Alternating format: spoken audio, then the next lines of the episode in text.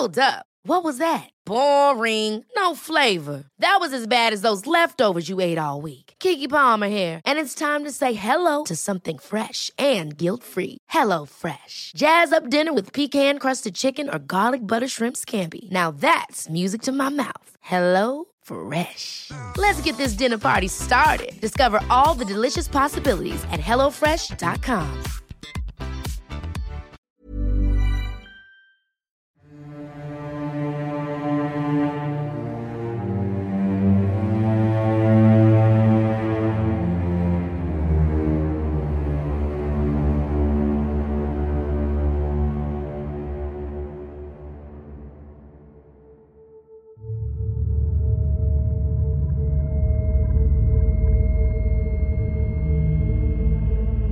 Luego de sus encuentros con los demonios y el guardián milenario, el buscador siguió en su misión por redimir su oscuro pasado, camino que lo llevó a conocer uno de los secretos más enigmáticos en el mundo de lo paranormal, el secreto de los círculos de las cosechas.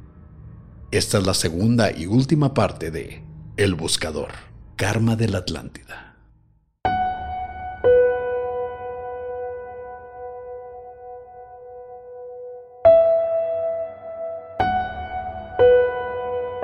Buenos días, tardes o noches. Los saluda su amigo Nightcrawler. Y su amigo Masketman. Y estás escuchando Señales Podcast.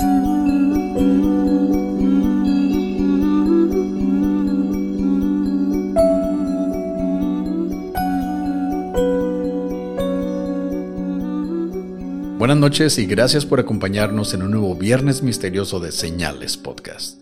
Les agradecemos a todos su paciencia y los invitamos a que visiten nuestro canal de YouTube, Señales Podcast.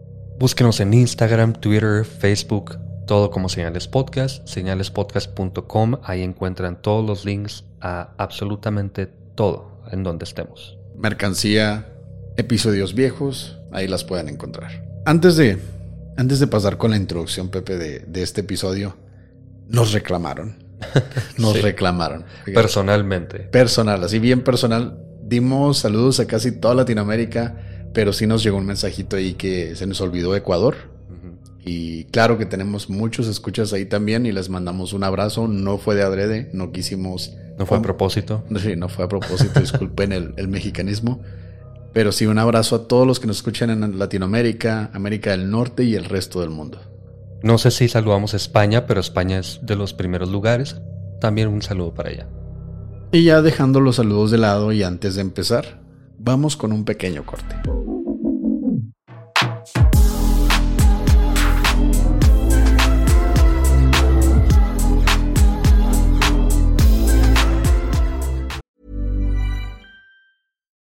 One size fits all seems like a good idea for clothes until you try them on. Same goes for healthcare. That's why United Healthcare offers flexible, budget friendly coverage for medical, vision, dental, and more. Learn more at uh1.com.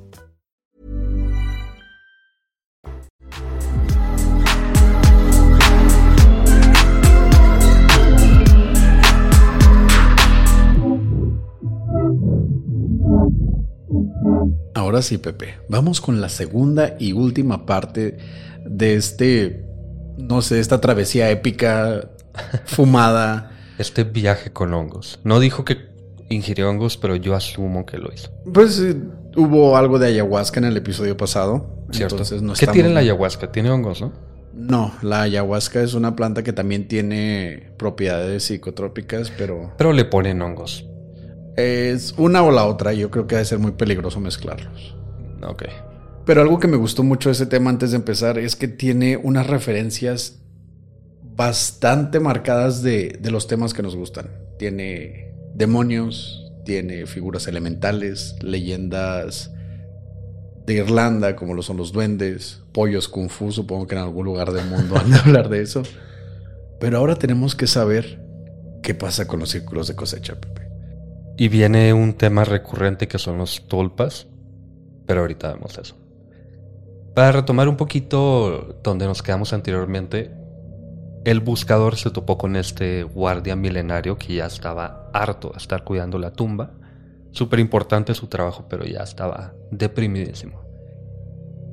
Y como recordamos, le preguntó al guardián qué eran estos círculos de la cosecha. No tenía idea, pero unos años después regresó y el guardián le dijo, ya sé qué son. Estos círculos de la cosecha son portales que hacen espíritus de cualquier tipo. Pueden ser benignos, pueden ser malignos, pero lo utilizan principalmente los seres malignos. Es como un portal hacia el mundo espiritual por el que pueden atravesar, por el que pueden liberar energías. Ahorita andamos un poquito en eso. Pero sobre todo, averiguó cómo se pueden abrir estos portales y nosotros mismos los podemos abrir. Si ahorita mismo, mañana, nos vamos en un avión a Irlanda y llegamos a Stone Age o a donde sea que haya círculos, podemos abrir uno. Y ahí nos quedamos. Sí, este es un ritual que les vamos a pasar las instrucciones de primera mano. ¿Te acuerdas del libro de magia negra que tenía que ya lo regresé, no era mío? Y para hacerte invisible o hacerte invencible, no me acuerdo, tenías que conseguir el corazón de un murciélago virgen y no sé qué tanta cosa. Yo creo que todos los murciélagos deberían de ser vírgenes. Espero. Ok. Espero que ningún humano haya cambiado. Pero me eso. refiero a que tenía unas, unos ingredientes o necesitaba unas cosas muy específicas, muy difíciles de conseguir, obviamente. Pero para abrir un portal, para un portal hacia el más allá por donde van a pasar los demonios, tiene que ser algo súper impresionante, algo imposible que la gente no pudiese hacer. Así que el guardián le dijo, la única forma de activar el círculo es poniéndote justo en el centro de este círculo de la cosecha, que se han estado viendo por cientos de años, obviamente, nadie sabe qué son. Te pones justo en el centro, prendes una fogata, pones una olla con agua justo en el centro. Es muy específico esto. Y el vapor que emana de esta olla de agua es lo que va a abrir el círculo. Dejas hervir agua. El vapor del agua. Hierves agua. Hierves agua. puedes estar haciendo un café, puedes estar haciendo un tecito, una ayahuasca. Bueno, la ayahuasca no sé si se hierva, pero literal.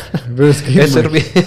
Imagínate, nos vamos tú y yo a Irlanda, estamos acampando, no sabemos que estamos en medio de un círculo de cosecha. Bueno, está como raro no saber, pero. ¿Qué tal? Digamos que es inmenso, ¿no? Y pensamos que es simplemente un tipo de laberinto que hace la gente o algo así. Ok. Nos sentamos en medio a ver las estrellas. Dices tú, vamos a meternos ayahuasca hervida, lo que sea. Vamos a hacer una maruchan. Sí, una sopa instantánea. para- Yo digo que Maruchan es bastante universal. Prendemos el agua y justo cuando empieza a hervir y tú ya te estás saboreando la Maruchan, tienes salsa valentina, unos doritos enseguida. Tiene que ser de camarón, de pollo está muy fea. La que sea, le vas a poner salsa y doritos. Ok. Se abre el mundo espiritual y no puedes comer tu Maruchan porque tienes que pelear contra todos los demonios que salen de él. Yo de verdad no creo. Primero que nada, no sé por qué tiene que ser una olla. Probablemente del círculo o del, del maizal, porque es maíz. Probablemente se evapora un poco de agua. No sé si haya una cantidad mínima. Pero dudo mucho que alguien no lo haya hecho nunca. De verdad dudo muchísimo que a nadie se le haya ocurrido. Literal, poner. e- Es Irlanda. Es el Reino Unido. Poner una olla para té en medio del círculo. A nadie se le ocurrió nunca. A veces la respuesta a una de las preguntas más difíciles es la más sencilla, Pepe. A veces es tan fácil que dirías, nah, no puede ser. La credibilidad. Bueno, en fin. Pero eso no es todo. Los espíritus malignos intentan con todas sus fuerzas el obstruir a las personas de la actualidad de experimentar el mundo espiritual. Hay razones por las que no ha pasado esto.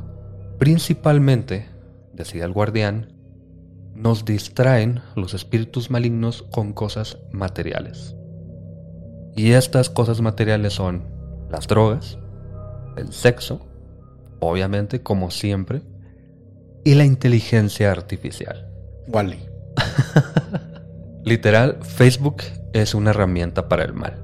Que ya lo sabíamos todos, pero que un guardián milenario te lo diga, ya pesa. Bueno, en fin, cualquier persona que tenga un celular no iba a poder entrar al mundo espiritual. Si tienes Facebook, si tienes Spotify, si te gusta el sexo o fumas o tomas porque son drogas, ya no puedes entrar al mundo espiritual. Entonces nadie va a entrar al mundo espiritual. Hay monjes budistas que no usan celulares y pueden entrar al mundo espiritual, pero ellos están en China. En el Tíbet. Y en China. Ok. en fin, los portales están hechos por estos espíritus malignos con el propósito de desviar a las personas del corazón y atraparlos en su cabeza, en sus pensamientos. Pero bueno, el guardián además le platicó que hace 5.000 años un demonio muy poderoso aterraba a los pobladores alrededor de Silver Hill, que es este lugar en donde estaban, a quienes les mataba su ganado, arruinaba sus cosechas y demás. Así que los aldeanos juntaron sus riquezas y buscaron ayuda de un mago en Gales. Entonces este mago viajó a Silver Hill, en Irlanda, en donde luchó con el espíritu por tres años una batalla que casi le cuesta la vida, pero al final salió victorioso y logró atrapar al demonio con cadenas espirituales y lo enterró debajo de unas rocas especiales que trajo desde Gales. Esto es una referencia bien directa y tal vez un robo al Señor de los Anillos. No, espérate. Y les dio una indicación especial a los pobladores, que tenían que enterrar la tumba con tierra por generaciones y generaciones futuras que ahora es Silver Hill. Y es esta colina que se ve obviamente hecha por el hombre y está básicamente comprobado que no es natural, pero nadie sabía por qué, por qué estaba ahí. Pero el buscador obviamente con sus viajes de ayahuasca ya supo que estaba ahí. ¿Por qué estaba ahí más bien? Era una tumba de un demonio ancestral que peleó con un mago galés por tres años seguidos y ya cuando casi se muere pero le ganó, le puso cadenas espirituales y les dijo a los pobres cabrones que estaban alrededor de la batalla, que supongo que duraron tres años viéndola. Algunos nacieron durante la batalla, algunos murieron durante la batalla, pero por viejos, no, no por la batalla. Pero les dijo, ustedes que vieron este rollo, si no quieren que salga este demonio ancestral superpoderoso, van a tener que estar tapando con tierra siempre. Tus hijos y los hijos de tus hijos van a estar tapando con tierra la tumba de este demonio, al cual en vez de matar, Encadené. Es que, ¿cómo matas un demonio? yo, yo supondría que el buscador sabría decirnos eso. Ah, bueno, tal vez, pero el buscador no estaba vivo hace 5000 años. Él estaba muy ocupado siendo perico, karateca y cosas Pero ya puede decirles, ¿no? O sea, ya pasaron 5000 años. El tatara, tatara, tatara, tatara nieto de alguien sigue echándole tierra a esa madre. ¿Por qué le buscas lógica a esto, Oscar? Pues tiene una base, ¿no? De algún lugar salió. Bueno, es por eso que los demonios hacen estos círculos de cosecha, justo alrededor de Silver Hill, porque son intentos de liberar al demonio enterrado en ese lugar. Pero bueno, ya de vuelta en Irlanda, el buscador regresó al lugar donde lo envolvieron las llamas 22 años atrás. Si recuerdan en el episodio pasado, el buscador fue envuelto por unas llamas que le hicieron ver la totalidad de la existencia. Fue ese viaje único, pero como todos sabemos que ya la segunda vez no te pega igual, él emprendió esta búsqueda. Parado en ese mismo lugar, recordó cómo es que logró esclavizar a sus súbditos, que ya mencionamos antes, con anillos o argollas de oro y plata, que les invertían las energías a sus seguidores impidiendo el flujo del corazón hacia el cerebro y del cerebro a la cabeza, con ayuda de un hechizo o maldición. Además de una muralla con guardias que les impedían huir. Pero algunos de sus súbditos obviamente lograron brincar o rodear la muralla.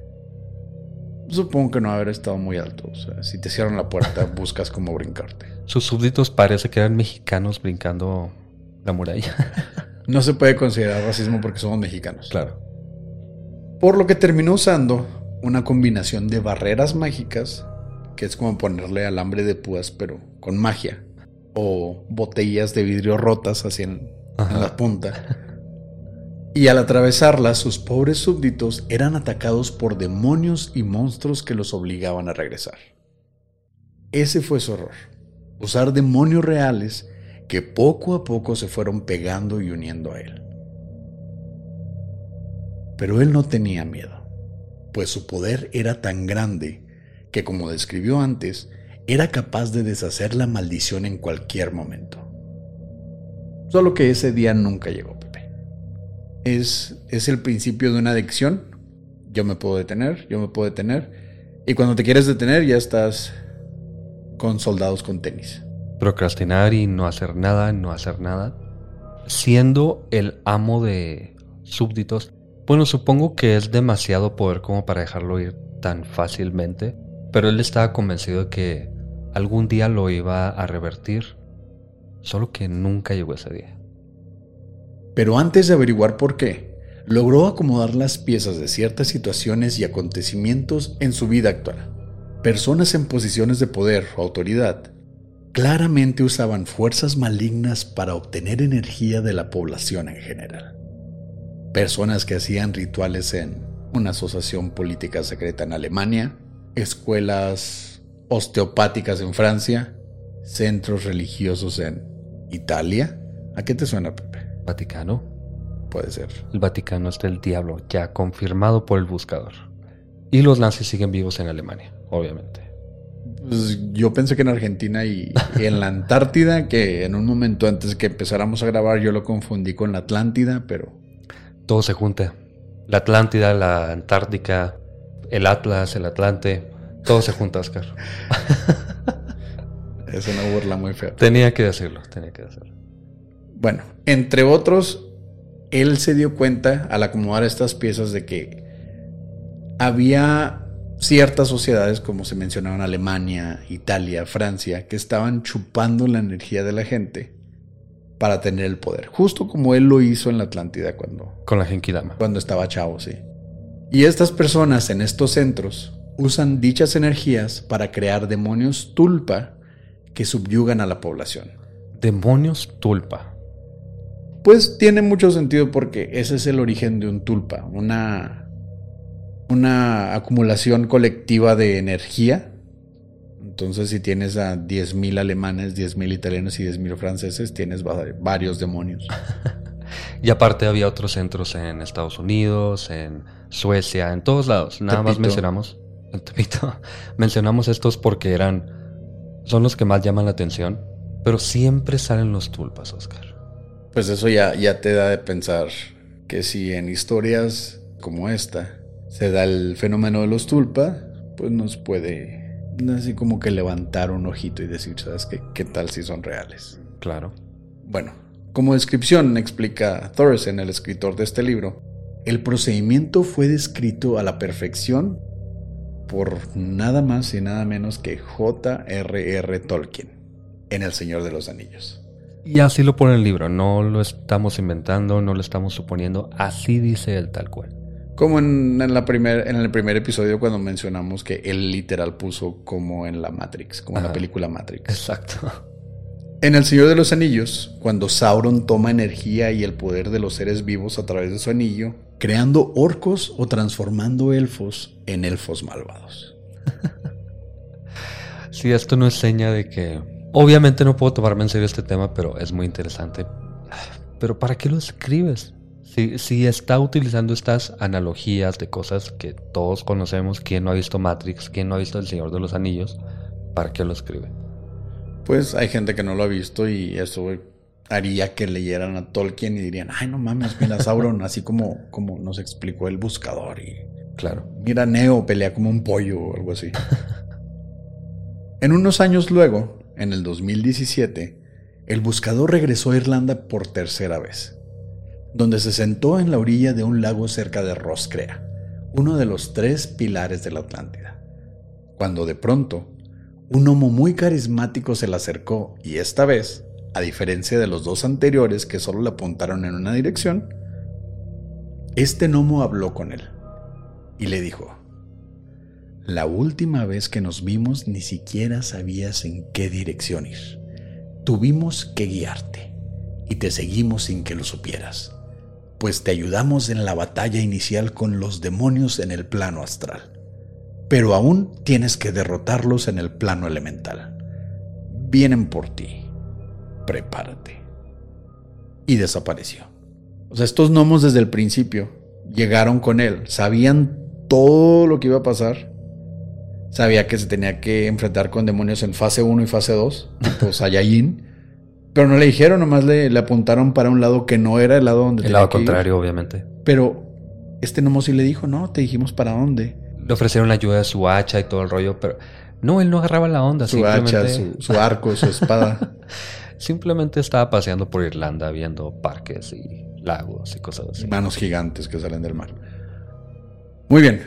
Entonces, el buscador aún sentía su presencia, aunque el gnomo hubiera desaparecido, pero sentía como si lo estuviese vigilando, asegurándose de que entendiera el mensaje. Sí se dio cuenta de que estaba tonto, que, que era medio lento.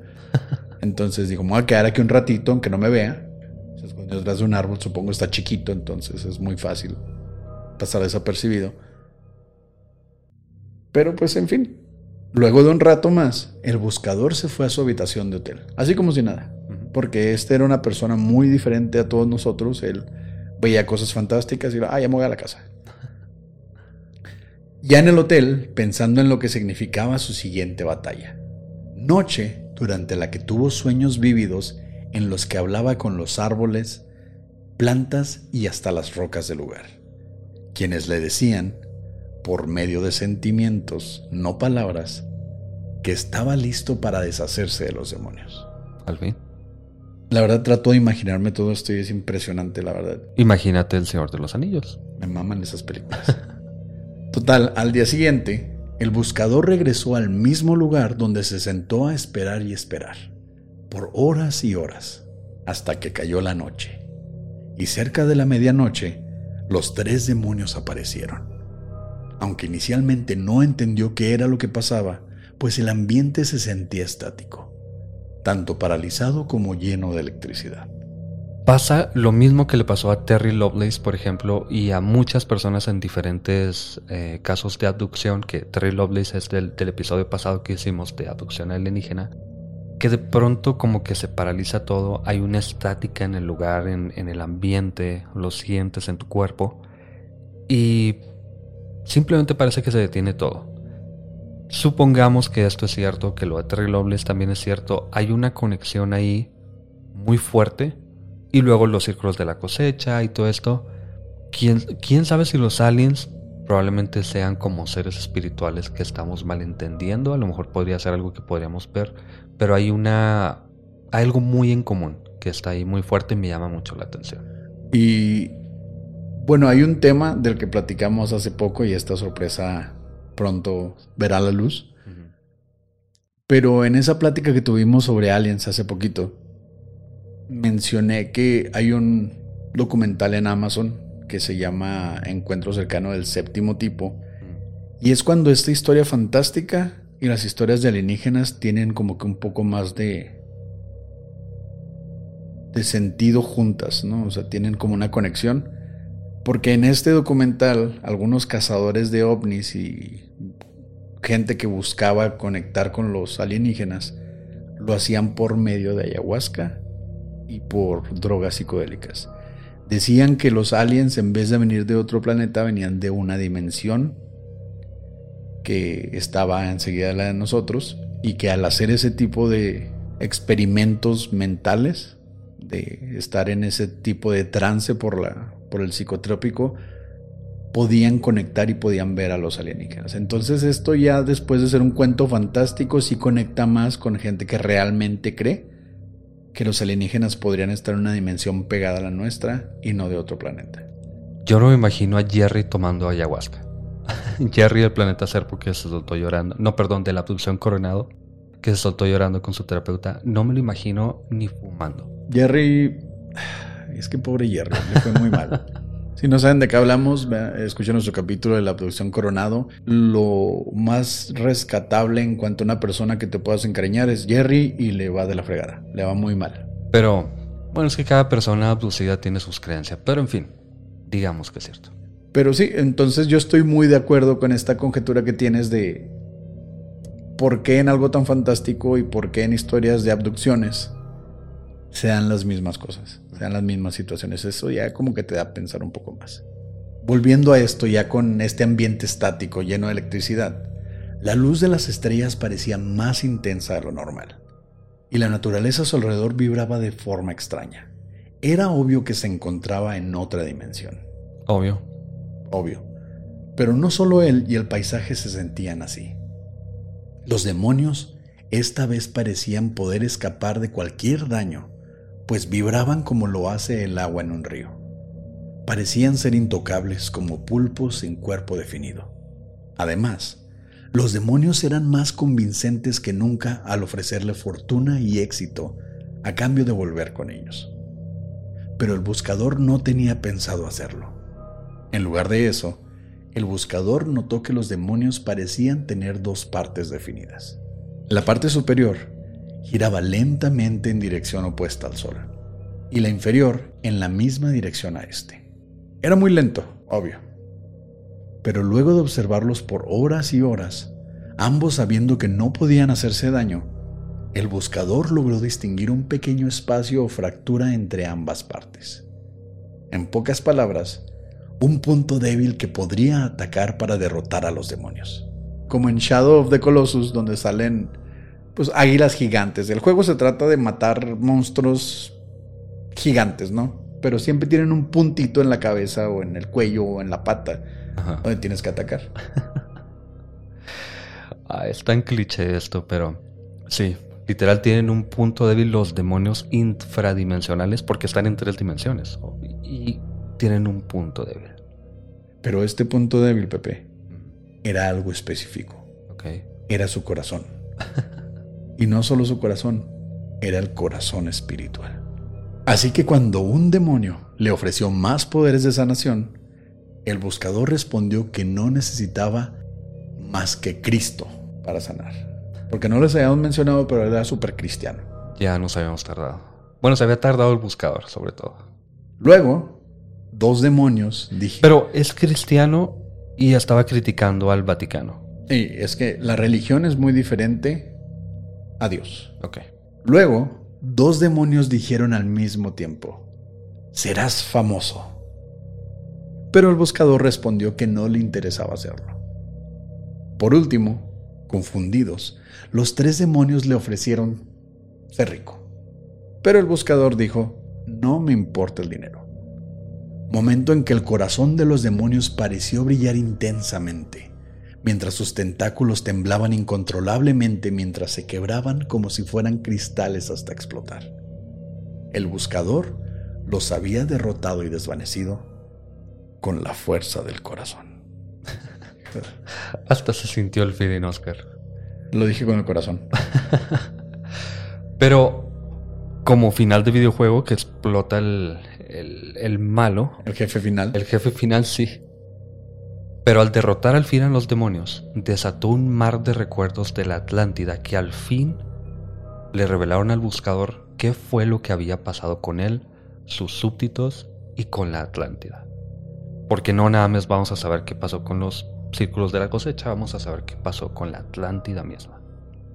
No solo los antiguos atlanteanos subyugaban a sus seguidores, también usaban la energía robada para crear nuevos seres, nuevas especies a las que usaban como esclavos, mascotas y lo peor para placer personal, para procrear y para crear nuevas especies. Nunca habíamos hablado de la Atlántida, pero al parecer esto es algo muy común. Muchas personas que hablan de la Atlántida hablan de un tipo de Sodoma y Gomorra en el que los atlanteanos creaban nuevos seres, una mezcla de humanos y animales que utilizaban con propósitos sexuales para procrear. No tengo idea de dónde salió esto, pero no es nada más el buscador el que dice esto, parece que lo toma de alguna otra historia, que hay muchas.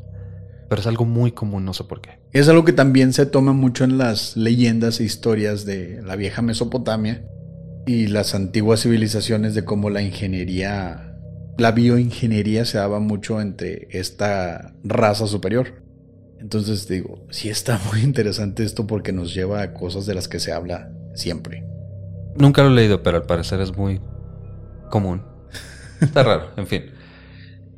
Pero aunque podían simplemente dejar de hacerlo, de crear estos seres y subyugarlos y todo esto, y era su intención supuestamente, como ya hemos dicho, un día la tierra de pronto comenzó a temblar y a abrirse a sus pies. El buscador, su familia y seguidores entonces corrieron al templo, donde pensaban que estarían a salvo, arrogantemente, solo que un tsunami comenzó a inundar la ciudad entera, incluyendo el templo de cristal que ahora era tragado en un remolino acuático. El buscador vio como el amor de su vida, su querida esposa, era tragada por el mar. Y aunque él estiró su mano hacia ella, no pudo tomarla y ella se ahogó ante sus propios ojos mientras desaparecía hacia la profundidad. Como en Titanic. Como en Titanic. De pronto, una corriente se lo llevó a él también, arrastrándolo lentamente hacia su muerte, pero, en un momento, un pequeño instante, el buscador logró tomar a una de sus creaciones, uno de sus esclavos, mezcla de animal y humano, a quien creó como su súbdito, y en un momento de altruismo y compasión totalmente ajenos a su personalidad hasta ese momento, el buscador dejó de pensar en él y su vida para salvar la vida de este ser, antes de morir ahogado como los demás. Y fue ese acto de amor, Oscar, porque este es el mensaje de este episodio. Amor, corazón y Cristo. Ese acto de amor fue lo que le permitió reencarnar hasta el día de hoy lo que lo salvó del tormento eterno y le permitió redimirse por 25 mil años. Por haber salvado un animal. No era un animal, era un, un híbrido que él había creado. No sé por qué lo dices como si fuese mejor. Pero por haber salvado a uno, no sabemos cuántos tenían, no sabemos qué les hacía exactamente, aunque lo podemos pensar. Pero por salvar a uno, es que los ¿cómo se llama? El consejo de las túnicas blancas le perdonaron, bueno, más bien le permitieron sanar su karma, por eso era veterinario, por eso curaba eh, caballos con Reiki. Por eso, Reiki de caballos. Por eso podía seguir en este mundo tratando de limpiar ese karma. Así que el mensaje también es Hitler tiene una oportunidad. ok, no. Pero Sabía que te iba a decir recio, pero no pero hay un mensaje muy por debajo de todo esto, en el que el buscador hasta ahora parece una persona muy arrepentida, buscó a Cristo, obviamente, buscó el amor, buscó salvar animales, no cobraba a veces, todo este tipo de cosas. Pero en el epílogo, en el final del libro, nos damos cuenta de que algo nos está ocultando el buscador. Y de un héroe pasa a ser un, un maldito. Un villano. Según él, algunos años después de esto que ya comprendió qué fue lo que pasó, estaba más conectado consigo mismo, de pronto se dio cuenta que debajo de su corazón, así literal, adentro de su cuerpo, debajo del corazón, había un cubo al que mandó su conciencia. Su conciencia podía entrar. Un lugar que era como una especie de cuarto enorme, muy oscuro, putrefacto, sin luz, la vegetación estaba podrida, olía muerto, era como un como un campo, pero encerrado en un cubo. Pero con el tiempo construyó ventanas por las que dejaba que entrara la luz, lo que hizo que este espacio comenzara a sanar y comenzara a revivir. Literal, abrió las ventanas de su corazón. Porque siempre son metáforas. Pero un día, pero un día vio una cabaña que nunca había visto ahí. En uno de los rincones de este espacio. Estaba la luz prendida. Del, del cubito que tenía en su corazón. Sí, el cubito. Porque Sí. es que él estaba como en miniatura dentro del cubo. Ah, ok, ok. Y estaba la luz prendida, había una fogata, estaba prendida, entonces él se acercó para ver qué estaba pasando en este lugar que nunca había visto.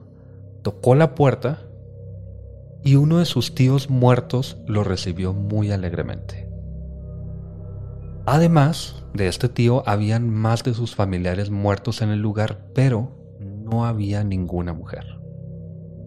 Lo recibieron de brazos abiertos, le ofrecieron un té. Era como una fiesta, pero eran puros hombres y no sabía por qué. Pero poco a poco se dio cuenta de que eran solo hombres que por generaciones habían tratado mal a sus familias y ahora vivían en ese cubo de karma negativo dentro de su corazón, pues el buscador también había sido mal esposo y mal padre de familia. Además no lo hice exactamente, pero él como que intenta decir que era físicamente agresivo con ella. No lo hice tal cual, no quiero asumirlo, pero da un poquito de destellos de esto. Güey, mató a su esposa pasada con una daga y mató a su mamá. sí. A una de sus esposas pasadas. Y a su mamá. Así que por eso dentro de él vivían sus ancestros y familiares en una, un tipo de cárcel karmática, el karma pasado y futuro, dice el buscador, impactan no solo nuestra existencia cósmica, de si revivimos o no, o reencarnamos o no, también a la de nuestros seres queridos. Pero el perdón de su esposa, que nunca explica cómo lo perdonó su esposa, hace 40.000 años, no tengo idea, logró librarlo de su terrible pasado. Así que todo este libro es un intento del buscador por poner pretextos para ser un hijo de la chingada con su esposa. Ah, sí, tú puedes hacer todo el mal que quieras, de acuerdo a este libro, lo que hemos aprendido. y hacerte Puedes cristiano. hacer lo que quieras, así, lo que quieras. hacer todo el daño que quieras, hacer que tus animales procreen entre ellos aunque no sean de la misma raza. No, contigo, ese es el problema. te- bueno, no quería ir a ese tema. Tener esclavos, hacer que tus esclavos se terminen procreando con los animales, matar, quitar, todo. Pero al final, cuando veas que todo está cayendo, pide perdón. Y el perdón se te dará. Como tú dijiste, tal vez Hitler pudo haber tenido una oportunidad. Hitler era cristiano, así que no estamos muy alejados de la realidad. Bueno, esto es difícil, pero lo interesante de este libro fue todas las referencias a casos reales de los que hablamos. Bueno, Tenemos sí. que ir a abrir un círculo de la cosecha. Sí, o sea, yo desde ahorita voy a cargar una olla en el carro, las botellas de agua, leña, y donde llegue, donde se vea un círculo, en medio voy a poner a hervir agua. Quién sabe qué pase. En el siguiente episodio de Pepe y el pollo, ¿Cuál pollo? pues qué tal si abro el círculo y me convierto en un pollo kung fu. ah, claro, claro. Ok. No tengo palabras ya para terminar con esto. Y para usar una referencia que creo que no lo mencionaron, pero creo que nos dieron una, una probadita. Este cubo pudo haber sido el mismo que usaban en Hellraiser, que te lleva a un mundo de sufrimiento, ganchos que te arrancan la carne, cosas bien interesantes. Ok. ¿No lo he visto? La vas a ver y te va a gustar. Suena más real que lo que está diciendo el buscador para... Es muy similar. Ok. No hay manos gigantes y no hay guardianes que te ponen a hervir agua. Pero es muy interesante. Busquen en el cubo de su corazón y encuentren a todos sus tíos muertos ahí. Estoy convencido. Y después nos cuentan cómo les fue. Gracias por escuchar Señales Podcast. Buenas noches.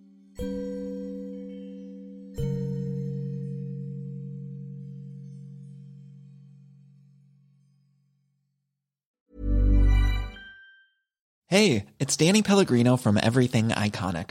Ready to upgrade your style game without blowing your budget? Check out Quince. They've got all the good stuff shirts and polos, activewear, and fine leather goods, all at 50 to 80% less than other high end brands. And the best part? They're all about safe, ethical, and responsible manufacturing. Get that luxury vibe without the luxury price tag. Hit up quince.com slash upgrade for free shipping and 365 day returns on your next order. That's quince.com slash upgrade.